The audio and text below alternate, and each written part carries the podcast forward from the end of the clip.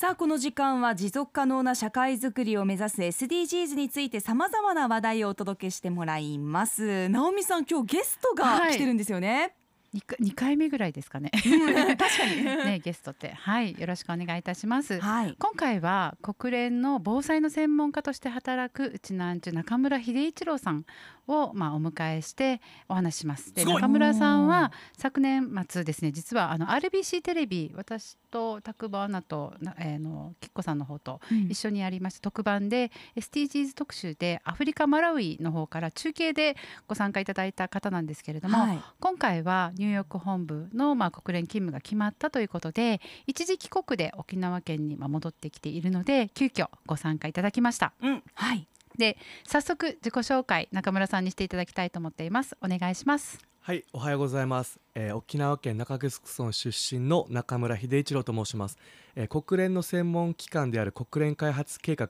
のマラウイ事務所というところで防災の専門家として勤務していたいましたがこの度、えーニューヨークへの転勤が決まりまして一時帰国している中、えー玉城先生直美さんからですねあのオファーをいただき、えー今日ここにいます。どうぞよろしくお願いします。わあよろしくお願いします。ねすごいね。いろいろ気になることがたくさんあるんですけど、ね。うん。国連で防災の専門家として、まあ、活動を働いていらっしゃるということですよね中村さん。どういったことをするんでしょうか？はい、ありがとうございます。えー途上国というところはですね、えっと、気候変動やえー災害にですね脆弱で、えーそれが経済発展の阻害になっていたりするのですが、うんうん。えー例えばですねマラウイですと寒気と雨季がありまして雨が降らない時って本当に雨が降らなかったりするんですよ。うんうんで雨季はものすごい雨が降ったりして洪水とかですねいろんな災害が起きるのですがその例えばそういう、えー損害を軽減するようなプロジェクト治水プロジェクトとかですねやったりしています。へえあそっかまた日本とは違う気候ですからね、うんね。まあ、その中でこの災害からこう人を守る、えー取り組みをされてると思うんですけれども、うん。えー国連職員になるっていうのは本当にもうなかなか厳しい難しいことなんじゃないかなと想像していますがどういう経験を積んで今の活動をされているのかということとあとうちなんちとして外国、まあ、他の国での働きの中で、まあ、沖縄に還元できる活かせるポイントなどあったら教えていただけますか？はい、ありがとうございます。えー、もともとはですね、沖縄県で消防士として8年、えー勤務しておりました。そこでですねえーそういう防災災害対応に関する知識と経験を積ませていただいた後に、えー大学院を卒業して、最初は JICA の、えー青年海外協力隊としてジャマイカに派遣させていただきました。えーそこからですねご縁がありまして、えー開発銀行を、えー経験した後に、うんうんまあ、国連職員として勤務させております。うんうん。えーとうちのアンチとして何か他国で、えー、とどういうところが、えー通用するかというところなんですが、うん。えー、とちょっと抽象的で申し訳ないんですけども沖縄の方ってはやっぱりその素直で素朴な方が多い。そういうところってものすごい大切なところで、あうん。の途上国の方々と心を通わすことに実はちょっとあのん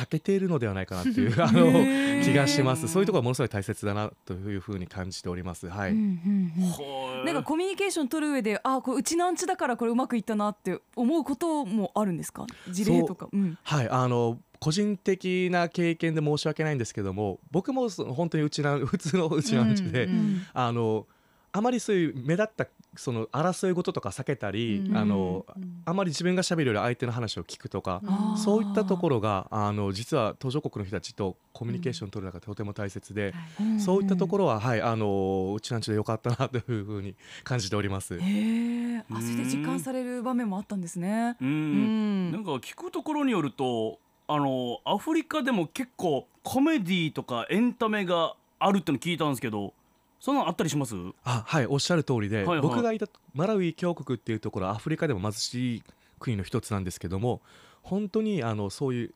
えー普段やることがないと言ったらちょっと失礼になるんですけどもなかなかそういう、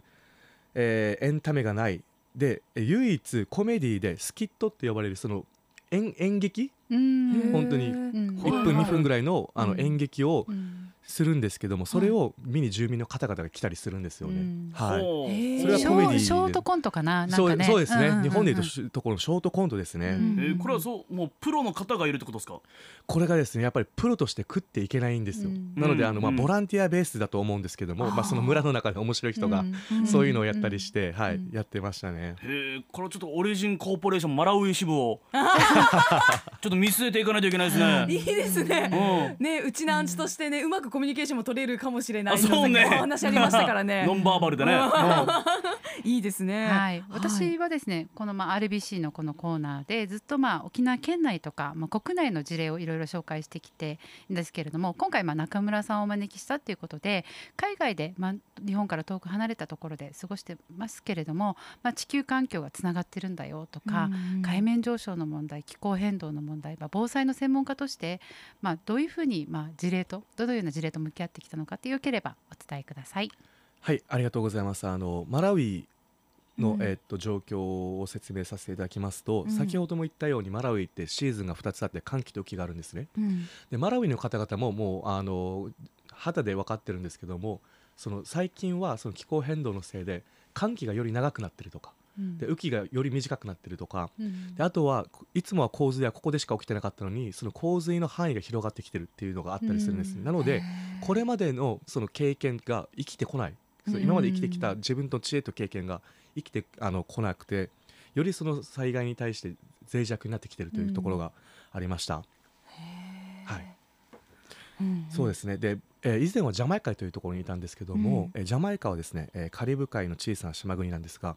毎年ハリケーンに悩まされてたんですね、うん。でうん。ハリケーンもあの本当に毎毎年ですねその強くなってきているとかでそのハリケーンのコースが変わってより、えっと、ジャマイカ以外の島国にも影響を与えるようになってたりとですね、うん。えっと、そういう気候変動の、えっと、影響は途上国に住んでいるとより肌身で感じることができます。ただ、えー先進国我々のような、まあ、うんうん沖縄県とかですね日本に住んでいるともともとインフラが整っているのでそういうのでけ感じることはうんないですよねなのでやっぱりあの我々が今できることってまずは想像力を働かせてもらう、うん。あの途上国の人たちってどういう生活をしているのかとか、うん。気候変動って本当に起きてるのかとか、うん。実は気候変動って言葉もちょっと、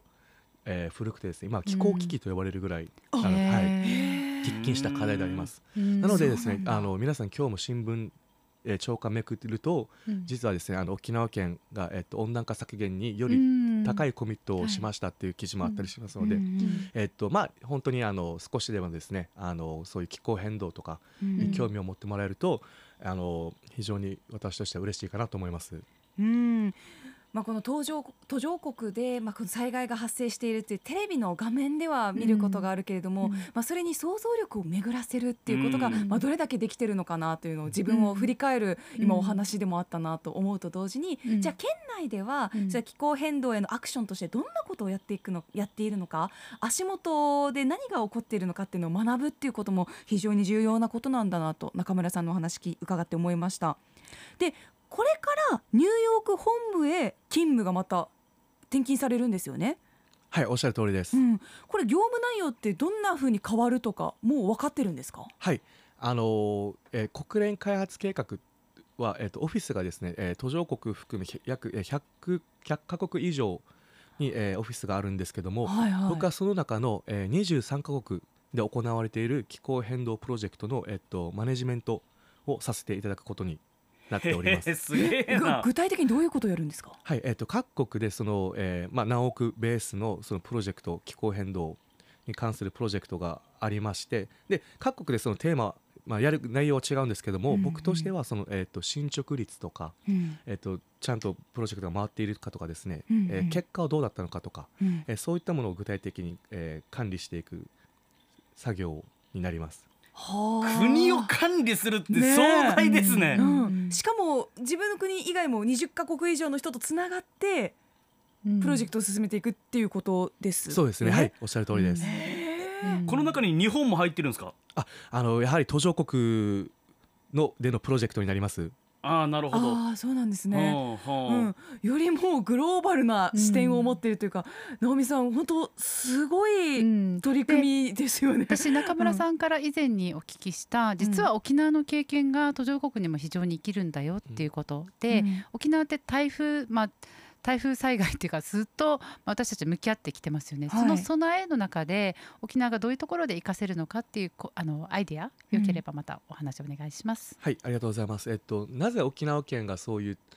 まあ、あの台風とかにそう強靭なのかっていうところで言いますと、ちょっとまあ政策の部分で例えば昔から沖縄県はそういう台風とかに悩ませてきたということで建築基準法とかがものすごい最初からこうフォーカスされていて、なのでうん。あのコンクリート像が多いとかって、まあ、まさにそうですよね。うん。東北に行くと、うん。その雪が多いのでその雪が積もらないように屋根の設計とか工夫されてるじゃないですか。うん。同じ例えば台風大きさの台風が沖縄に来るのとジャマイカに来るので、うん。あの死者数とか怪我される方とか、うん。経済的損失って全く変わってくるんですよ、うんじゃあジャマイカとかマラウイとかだったら、うん。日本と同じように建築基準法とかうん。変えていけばいいんじゃないのってなった時うんにそれができないんですよね、そもそも、うん。あの建築基準法を変えてもコンクリート像の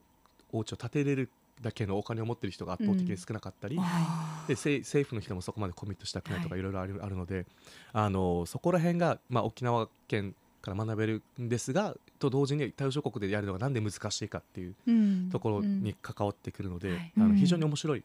ところです。ですね。はい。そういう意味うん。でその沖縄県出身の中村さんがその沖縄の経験を生かしながらまた世界の舞台の中で活躍していくっていうところが非常に楽しみだなっていうふうに思いました。そうですうね。うんうん、今の話を聞いてると先進国の知識をただ持っていくだけなんだじゃダメなんだなとその途上国における、まあ、環境であったり、まあ、はい法律の問題であったり、うんまあ、この資金面の問題であったりそういうものをうまくこう考えながら、その土地をどう人その土地に住む人をどう守っていくかっていうのが中村さんの仕事なんですね。はい、あーではこのアップ聞いている皆さんにですね中村さん一言ですねあのご自身の体験も踏まえながらどういうことを感じてほしいか短くあのメッセージいただいてもよろしいですか？はい、ありがとうございます。えー沖縄県の方々って本当にポテンシャルが高いので、うんえーぜひビジョンと、えーあとはですね、えーどまあ、人生に対する覚悟を持って行動すれば絶対目標とか夢は叶うので、ぜひ皆さんにもいろいろ挑戦してほしいなと思います。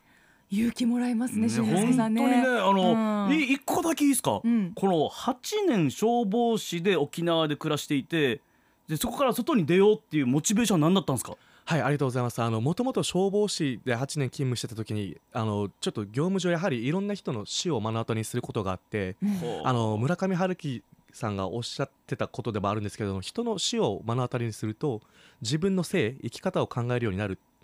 っていうところがあって、うん。本当にその自分はこのままでいいのかとか本当は英語が好きなのに沖縄にずっととどまってていいのかという思いがありまして、はい、そこからですねあの、まあ、覚悟を決めて外に出る決意をしました。はあなるほど、ん。まあにしてもね、うん。かなりのモチベーションでもうニューヨーク本部まで行かれてますからね。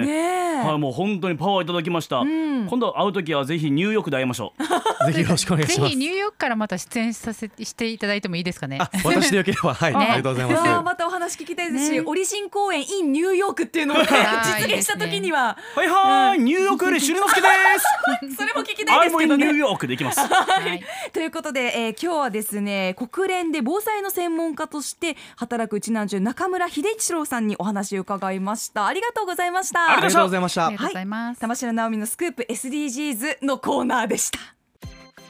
アップのポッドキャスト最後までお聞きいただきありがとうございました。生放送は平日朝7時から FM921 AM738 RBC アイラジオ。県外からはラジコでお楽しみください